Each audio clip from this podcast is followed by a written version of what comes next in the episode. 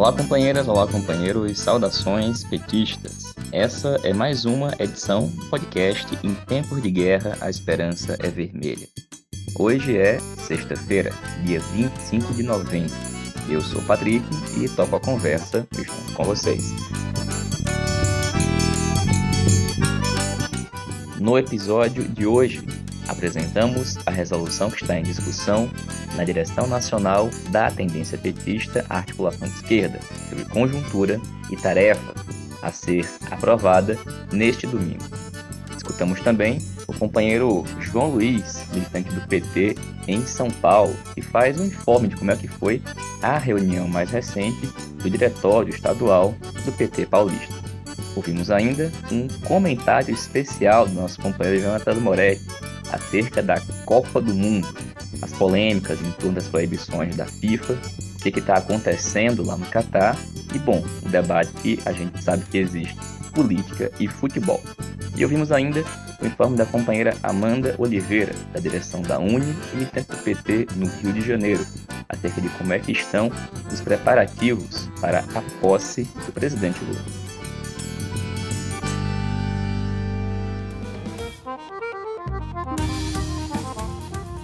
Pessoal, hoje, nossa primeira edição depois do início oficial da Copa do Mundo, a gente não podia deixar de começar a nossa edição falando do tema futebol. Afinal de contas, futebol e política tem tudo, mas tudo a ver. E essa Copa está deixando isso muito, mas muito mais evidente. É por isso que a gente convidou o nosso queridíssimo Jonatas Moretti, advogado, militante do PT, nosso especialista em questões futebolescas, para comentar o que está acontecendo nessa Copa onde tem muita política envolvida, em especial as manifestações políticas que estão ocorrendo desde o período anterior ao início da Copa do Mundo. Bom, mas essa e outras questões a gente escuta agora com o companheiro Jonatas Moretti. Olá, camarada Patrick. Olá, demais ouvintes do podcast Em Tempos de Guerra, a Esperança é Vermelha. Com o jogo do Brasil desta quinta-feira, terminou a primeira rodada da fase de grupos da Copa do Mundo. Antes de falar alguns pitacos sobre os jogos, importante comentar alguns acontecimentos políticos de antes e também desta primeira semana de jogos. Não podemos deixar de começar pela escolha do país sede, que apesar de ter sido feita no longínquo ano de 2010, pela primeira vez foi escolhida duas sedes juntas, Rússia 2018 e Catar 2022, até hoje essa escolha gera controvérsia. E essas polêmicas não é sem fundamento. As críticas, ao, ao menos as que eu concordo, não são pelo país ser super pequeno, ele tem o tamanho da metade do Sergipe, nossa menor unidade federativa, tampouco por localizar-se no conturbado Oriente Médio. As críticas são fundamentalmente pela nenhuma tradição futebolística do país. Tanto é que tem financiado sua torcida para não passar vergonha, em um movimento super artificial. Também por ser uma ditadura fundamentalista, com pouca ou quase nenhuma liberdade sexual e de manifestação política. Por fim, ressalta-se que o seu processo de escolha, que hoje sabemos, teve fortíssimos indícios de corrupção. Essas controvérsias sobre o país já causaram constrangimentos e problemas antes mesmo de a bola começar a rodar. Como sabemos, futebol e cerveja, assim como futebol e política, também andam juntos. E uma das grandes patrocinadoras da Copa é uma cervejaria, aquela estadunidense, hoje do grupo Embev, que diga-se é bem ruimzinha. Pois é, independente de sua qualidade, FIFA e Qatar tinham feito um, um acordo para autorizar venda de cerveja nos estádios e na região que os circunda, conforme uma metragem pré-estabelecida. E os torcedores, quando decidiram ir para o Catar e gastar e fazer esse investimento, tinham essa informação. Ocorre que na semana de estreia o país comunicou que reviu a sua decisão e proibiu a venda na maior parte dos estádios. Muitos disseram que, assim como falaram na época da Copa aqui do Brasil, mas em nosso caso tinha alguma razão, que a FIFA não pode e nem deveria impor suas regras para um país soberano. Ocorre que o Catar manteve a flexibilização de suas regras internas, eis que, nos camarotes e em áreas nobres dos estádios, a venda de cerveja e demais bebidas alcoólicas continua válida. Um segundo fato tem a ver com a absoluta ausência de liberdades sexuais, onde a homoafetiva não só é proibida e ilegal, como é perseguida. Mas não só. Muitos capitães de seleções, dentre as melhores seleções do mundo, utilizariam ou utilizam em jogos antes da Copa uma braçadeira com as cores do arco-íris, em defesa da pauta, da pauta da comunidade LGBTQIA. Ocorre que a FIFA orientou a não utilizar essa faixa pelos capitães de seleções, inicialmente sob uma pena de multa. Como muitas federações nacionais afirmaram que estavam dispostas a pagarem as multas, a FIFA anunciou que a punição também seria no âmbito disciplinar esportivo, ou seja, os jogadores também estariam submetidos a receberem cartão amarelo, o que, por óbvio, poderiam trazer imensos prejuízos futebolísticos, o que acabou ensejando o efeito esperado, pois nenhum capitão ou seleção decidiu pagar para vir.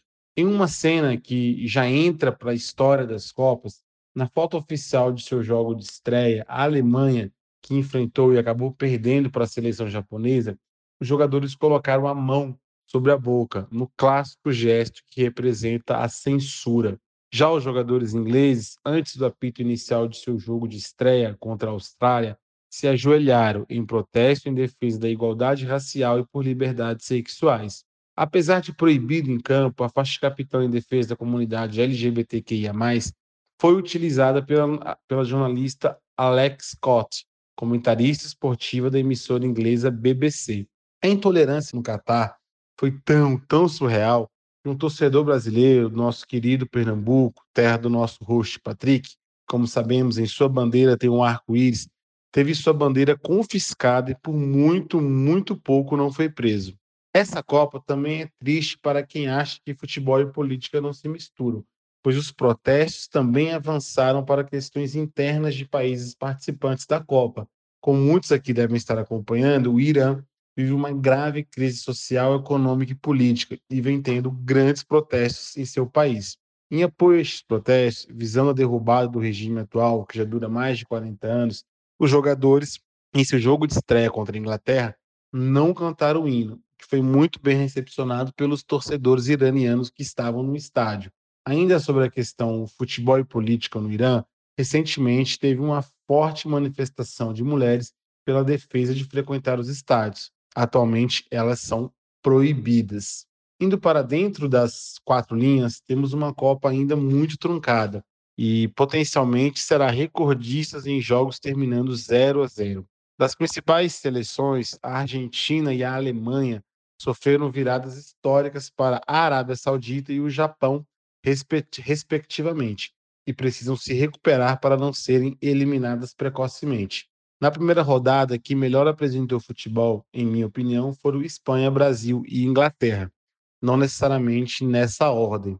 Sobre nossa seleção, tivemos um grande desempenho, e o que vale destacar é que é latente a diminuição de nossa dependência do Neymar, o controverso jogador bolsonarista que, dentro de campo, é inegável o seu talento. Neymar este, que saiu machucado, e a tendência é que não jogue os próximos dois jogos dessa fase preliminar. O ponto super positivo foi a grande atuação de Vinícius Júnior, jogador do Real Madrid da Espanha, que tem tido posições interessantes e corajosas contra o racismo. E, claro, o nosso artilheiro, o Richardson, cria do, do Fluminense, que atualmente joga no Tottenham da Inglaterra. Richardson, de longe, é o jogador mais politizado e que sempre se manifesta politicamente.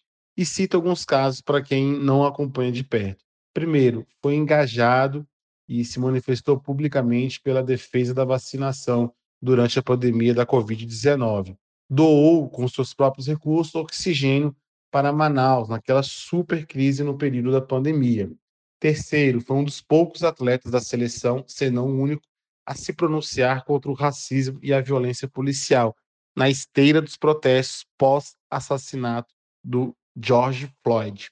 Quarto, em meio ao negacionismo, após um jogo pela seleção brasileira, leiloou sua chuteira para que os recursos obtidos fossem utilizados nos projetos da USP que pesquisavam e fez vacinação contra a Covid. O jogador havia homenageado a ciência na sua chuteira, trazendo a palavra escrita sobre o símbolo da Nike, que era a patrocinadora da chuteira dele.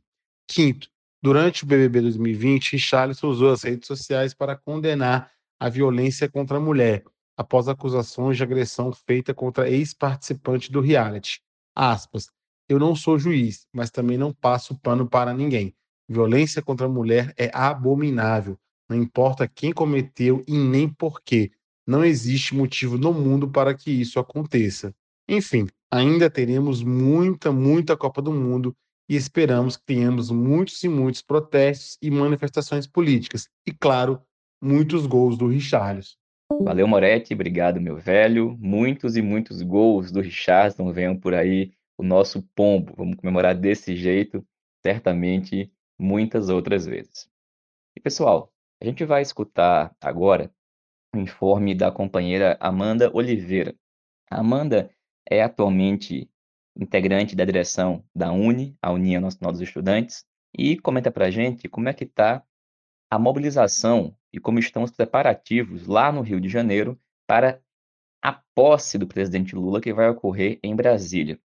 Como a gente sabe, e tem falado sempre no podcast, a posse do Lula vai ser muito mais que um ato político vai ser um momento de luta política e que, portanto, tem que ser muito, mas muito fortalecida desde agora, portanto, com a preparação de caravanas e de muita gente que vá para Brasília garantir a posse do presidente Lula. Bom, sobre esse assunto, a gente vai escutar agora o informe da companheira Amanda Oliveira. Salve, salve, companheirada, salve, salve, ouvinte do podcast. Aqui quem fala é Amanda Oliveira, sou militante do PT do Rio de Janeiro diretora de assistência estudantil da União Nacional de Estudantes, a nossa UNE, e eu vim aqui brevemente relatar como é que está sendo né, a mobilização em torno desse que é um grande marco, que é a posse do nosso presidente Lula. Também tem um, um, caráter de, de, celebração, sim, mas ganhou também um, um sentido e um sentimento de defesa, né? Então a gente sabe que não vai ser um mandato e uma gestão fácil, um governo fácil, mas que a gente vai se colocar de prontidão, começando pela posse, né? Por isso as mobilizações dos movimentos sociais, dos movimentos sindicais, enfim, e a mobilização dos estudantes pela Uni está se dando de forma militante, né? Então, com a arrecadação via Pix para financiar os ônibus, via depósito pela conta oficial da entidade, e a Uni também convocou os GCEs, centros acadêmicos, diretórios acadêmicos, convocou as universidades para estarem mobilizando seus estudantes em torno desse que é o presidente que olhou com mais atenção, com mais respeito para a educação nos anos que esteve no poder. A gente sabe que ainda tem muito o que enfrentar, porque a desgraça foi grande com o neoliberalismo desde Temer, com Bolsonaro, mas a gente sabe que Lula tem uma responsabilidade e as nossas demandas para educação são altas. Por isso que eu acho que é importante realmente essa mobilização dos estudantes, a gente está colocando um peso nisso e fazendo com que essa mobilização cresça, né?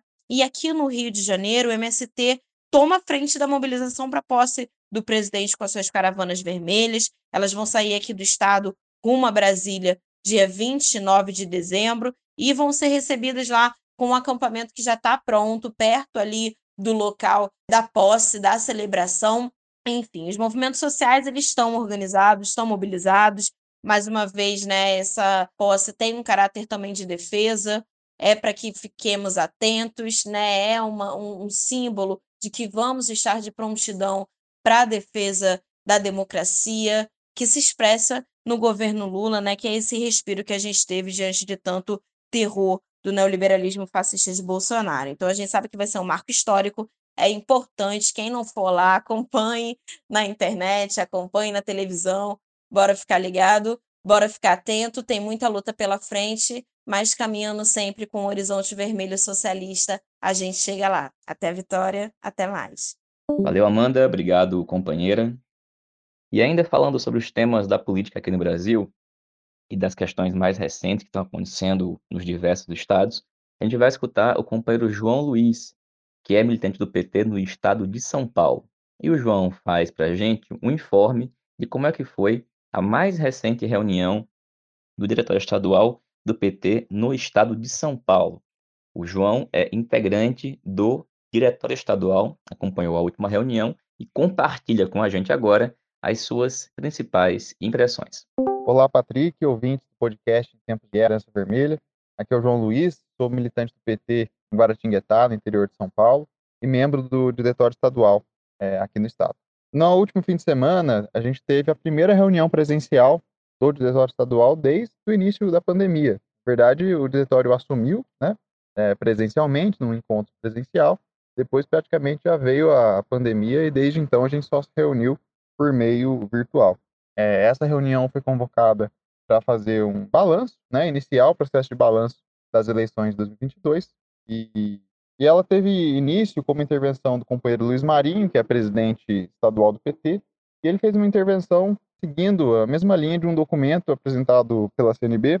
E, em linhas gerais, o documento ressalta alguns aspectos consensuais do debate, né, de que a, a eleição em São Paulo cumpriu um papel né, o desempenho, a recuperação do PT é, em setores da classe trabalhadora e nas grandes cidades, na, nas periferias das grandes cidades principalmente, foi importante para a eleição do Lula.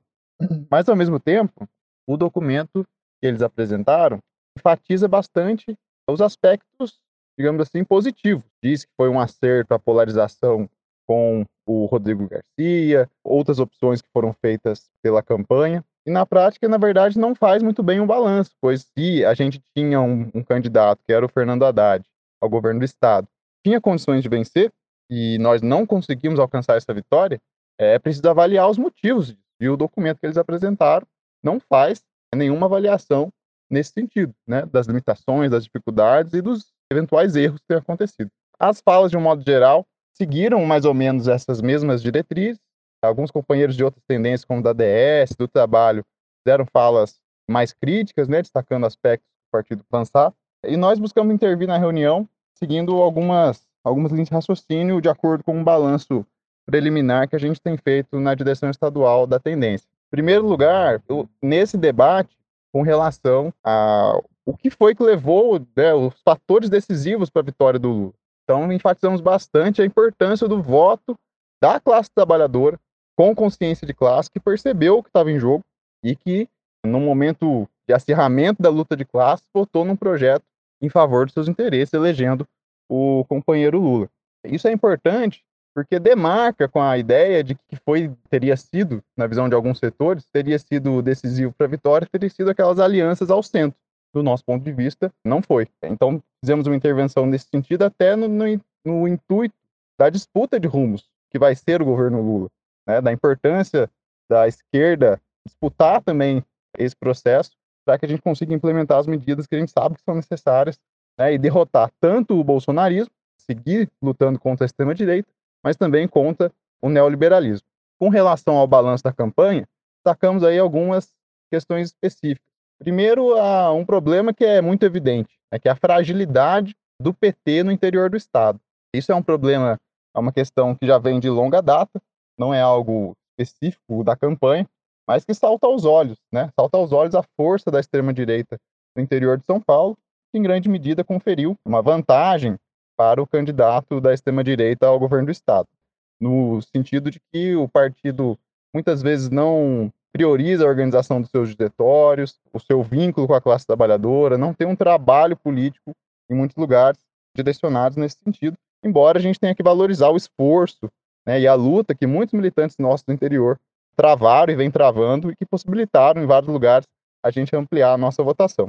Outro problema é a, a falta de articulação que muitas vezes aconteceu entre as candidaturas proporcionais e as candidaturas majoritárias ao longo do primeiro turno. E por fim, justamente um outro aspecto que a gente destacou bastante que foi que aquela promessa que foi feita de que a aliança com Alckmin iria trazer uma, um grande peso eleitoral para as nossas candidaturas no estado de São Paulo, ela não se verificou.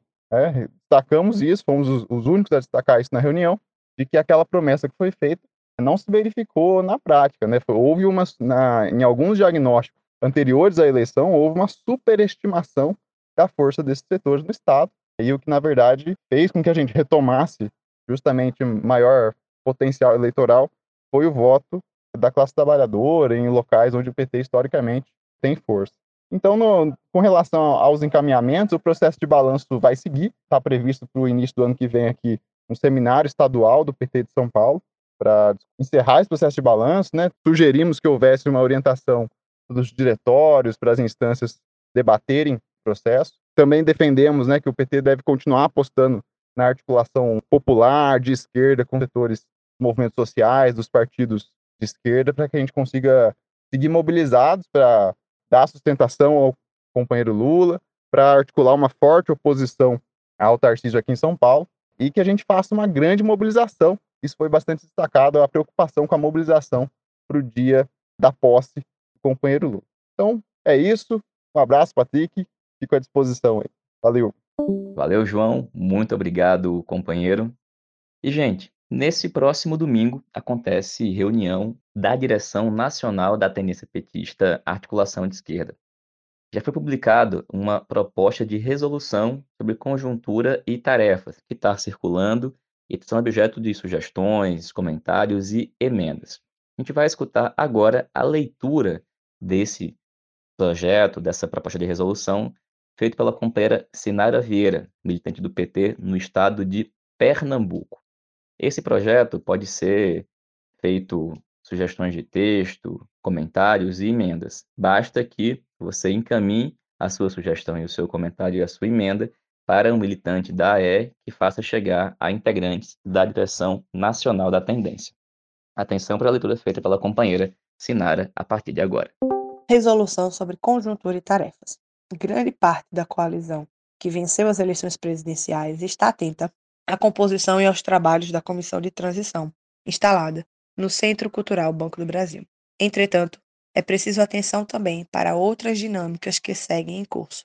Por exemplo, o ambiente internacional, a ação dos neofascistas, a pressão dos neoliberais, pano de fundo do processo, a saber, a desindustrialização do país e todos os seus efeitos. Passada a eleição, é preciso concentrar nossa atenção em três grandes trabalhos.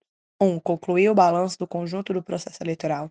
Dois, definir nossa política nacional e internacional para o período aberto com a vitória eleitoral. Três, adotar as medidas organizativas decorrentes no plano do partido das frentes dos movimentos. O balanço das eleições não é algo trivial. Trata-se de analisar o resultado da eleição presidencial, mas também das eleições para governos estaduais e das eleições parlamentares. Com esta finalidade, além de estimular o partido que o faça, a DENAI realizará um ciclo de seminários virtuais sobre o tema, a definição de nossa política nacional e internacional para o período aberto com a vitória eleitoral exige, como ponto de partida, entender que 2023 não é 2003. A situação internacional segue tempestuosa. A guerra entre Ucrânia e Rússia é parte integrante da guerra estratégica entre Estados Unidos e China. Esta guerra possui dimensões militares, políticas, sociais, econômicas, ambientais e ideológicas, e repercute de diferentes maneiras em cada região do planeta. O governo brasileiro, que toma posse no dia 1 de janeiro de 2023, precisará de uma política nacional e internacional que nos permita, no contexto desta guerra global, converter nossa região num dos polos do mundo. Para isso, não basta prestígio diplomático, nem tampouco basta ser um grande exportador de primários. Para ser um dos polos do mundo, é necessário poder real, o que inclui capacidade científica, tecnológica e industrial, o que nos remete para a transição. Não aquela sediada no CCBB, mas a outra, a grande transição. Começou em 1980 e não terminou até hoje. Em 1980, o Brasil estava a caminho para converter-se numa grande potência industrial. Então tivemos a crise da dívida externa, a transição conservadora e o fernandismo neoliberal. Como resultado, o país foi se desindustrializando fortemente. Aí vieram os governos Lula e Dilma, que tentaram colocar um freio e até reverter esse processo de desindustrialização. Então, tivemos o golpe de 2016. Os governos Temer e Cavernícola e de quase potência industrial, viramos potência agroexportadora e minério exportadora, além de paraíso do capital financeiro. O país do agro é pop, Deus tudo. Essa grande transição afetou tudo. Mudou a classe dominante, mudou a classe trabalhadora, mudou o ambiente político e cultural no Brasil. Foi nesse ambiente que os neoliberais vieram e ainda não foram embora. Foi em reação a esse ambiente que nós ganhamos quatro eleições presidenciais, entre 2002 e 2014, e agora novamente. Foi também nesse ambiente que os neofascistas vieram e também ainda não foram embora. Na eleição de 2022, impusemos uma derrota eleitoral aos neofascistas, mas é preciso concluir o processo. Os neofascistas, seus nomeados e seus aliados continuam ocupando espaços importantes na administração federal, como é o caso da presença do Banco Central. Governam estados importantes como Rio de Janeiro, Minas e São Paulo. Controlam parte importante do Congresso Nacional. Por isso, não basta a vitória eleitoral 2022. Se faz necessário impor uma derrota política completa aos neofascistas. Não apenas derrota política, mas também militar. Trata-se de desarmar os grupos paramilitares e trata-se de nomear outros comandantes, outra cultura e outro padrão de funcionamento das Forças Armadas e as políticas que foram colonizadas pelo neofascismo. Não apenas derrota política e militar, mas também derrota cultural, Trata-se de construir, uma, na maioria da população, uma cultura democrática, popular, socialista e, ao mesmo tempo, nacionalista, anti-imperialista e latino-americanista. Não apenas política, militar e cultural, mas também institucional. A maneira como atualmente funciona o Estado brasileiro e seus marcos constitucionais não apenas foram incapazes de impedir o surgimento do neofascismo, como também em diversos momentos estimularam a onda neofascista, na exata medida em que estimularam o neoliberalismo. Neste sentido, não cabe enxergar no bonapartismo judicial uma alternativa idônea contra o neofascismo. Não haverá superação do neofascismo enquanto não houver superação do neoliberalismo e uma nova institucionalidade. Portanto, a grande questão é saber se o governo que tomará posse no dia 1 de janeiro de 2023 será capaz de servir de ponto de partida para uma nova grande transição desta vez de subpotência agrominéria exportadora para uma verdadeira potência industrial de novo tipo, para que socorra a muitas batalhas a serem vencidas e muitas decisões a serem tomadas. Entre elas, a já citada definição de uma política internacional, que aposte na integração regional e nos BRICS. A definição de uma política adequada para enfrentar a hegemonia ora neoliberal, ora neofascista nas chamadas instituições. STF, Banco Central, Congresso, grande mídia, Forças Armadas, grande empresariado. Medidas práticas e imediatas que nos permitam consolidar e ampliar apoio nos setores populares. E a Batalha da Posse. Aliás, seguem em curso as manifestações da extrema-direita, até agora sob o olhar cúmplice dos comandantes de boa parte das forças de segurança e defesa. Não há até agora sinais de que as manifestações possam converter-se em golpe, mas, mesmo não havendo golpe, se nada for feito, a posse não será um passeio. Neste sentido, ao mesmo tempo que devemos estimular o comparecimento popular à festa do dia 1 de janeiro em Brasília, cabe tomar medidas efetivas de proteção ao deslocamento das caravanas e também à manifestação da posse. Todas as questões políticas tratadas anteriormente dependem, no limite, de ampliar os níveis de consciência, organização, mobilização e disposição de luta da classe trabalhadora. Noutras palavras, a política depende da organização e vice-versa. Cabe, portanto, debater um conjunto de medidas organizativas no plano do partido, das frentes e dos movimentos. Teremos pela frente uma longa disputa contra o neofascismo e contra o neoliberalismo. Seguiremos enfrentando imensos desafios de natureza orgânica, que dizem respeito à maneira como nos vinculamos com a classe trabalhadora e que, correlatamente, dizem respeito à maneira como nos organizamos. Afinal, se por um lado o PT mais uma vez reafirmou sua condição de partido de massas, sem o qual não haveria vitória contra o neofascismo. Por outro lado, também é verdade que em nosso partido, mas também em todas as organizações de esquerda, há sintomas de degeneração, fadiga de material e desorientação política e ideológica, que se expressam numa contaminação neoliberal e no relaxamento social-democrata. Contra isso, é preciso adotar um conjunto de medidas, inclusive organizativas.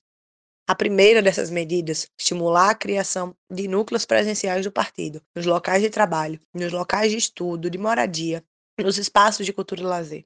Não basta ter presença nas redes, é preciso ter presença física na vida cotidiana da classe trabalhadora, participar de suas lutas, de suas entidades. Todo militante deve estar ligado a algum organismo de massa e a algum organismo do partido. É preciso elaborar, implementar e avaliar de forma contínua plano cotidiano de trabalho, junto às nossas bases sociais e eleitorais. Este é um dos caminhos para que tenhamos um partido de militantes, não partido de filiados ou de eleitores. É preciso que as direções funcionem em âmbito nacional em todos os estados, municípios e setores de atuação. Reuniões periódicas, análise da situação, divisão de tarefas, balanço do realizado. Este método, por si só, não garante nada, mas sem ele, nenhum dos problemas será efetivamente resolvido. É preciso impulsionar nossas atividades de formação e comunicação, de forma a atingir o conjunto da base partidária, social e eleitoral. Se quisermos ampliar a influência do PT, é preciso ter presença institucional, é preciso ter presença nos movimentos sociais, é preciso ter funcionamento adequado da máquina partidária. Mas é preciso também, e até principalmente, ter presença na batalha de ideias. E como base para tudo isso, é preciso que tenhamos mais capacidade coletiva de formulação acerca dos grandes problemas do mundo, do continente e do Brasil. Acrescentamos outra medida, é preciso lutar para que o PT retome a contribuição financeira militante. E é preciso, para além desta medida, essencialmente política, termos iniciativas que nos permitam dispor de mais recursos, tornando possível ter centros culturais e outras iniciativas de massa cada cidade. Finalmente, é preciso enfrentar caso a caso, com paciência e método, os problemas políticos e organizativos que impedem nosso crescimento e ou que reduzem nossa influência em vários estados e cidades. Nosso partido atua num ambiente que geralmente é hostil para as posturas militantes e socialistas. Anos de vida eleitoral e institucionalização partidária, as dificuldades dos movimentos sociais, a influência de concepções neoliberais e desenvolvimentistas, a perda da memória e da prática da vida coletiva, agravada pela profissionalização de atividades que antes eram realizadas de forma militante.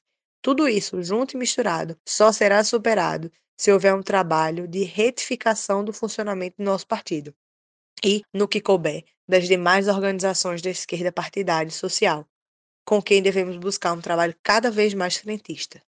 Nossa campanha presidencial de 2022 foi vitoriosa, porque recebemos o apoio dos trabalhadores pobres, das mulheres trabalhadoras, dos negros e negras com consciência de raça e classe, da intelectualidade democrática dos que lutam contra o fundamentalismo e contra todo tipo de preconceito, dos povos indígenas e dos quilombolas, da juventude que ocupou um maravilhoso espaço em todas as nossas manifestações, do Nordeste político-cultural, que existe não apenas na região geográfica que chamamos de Nordeste, mas no Nordeste que existe em cada região, estado e cidade do nosso país.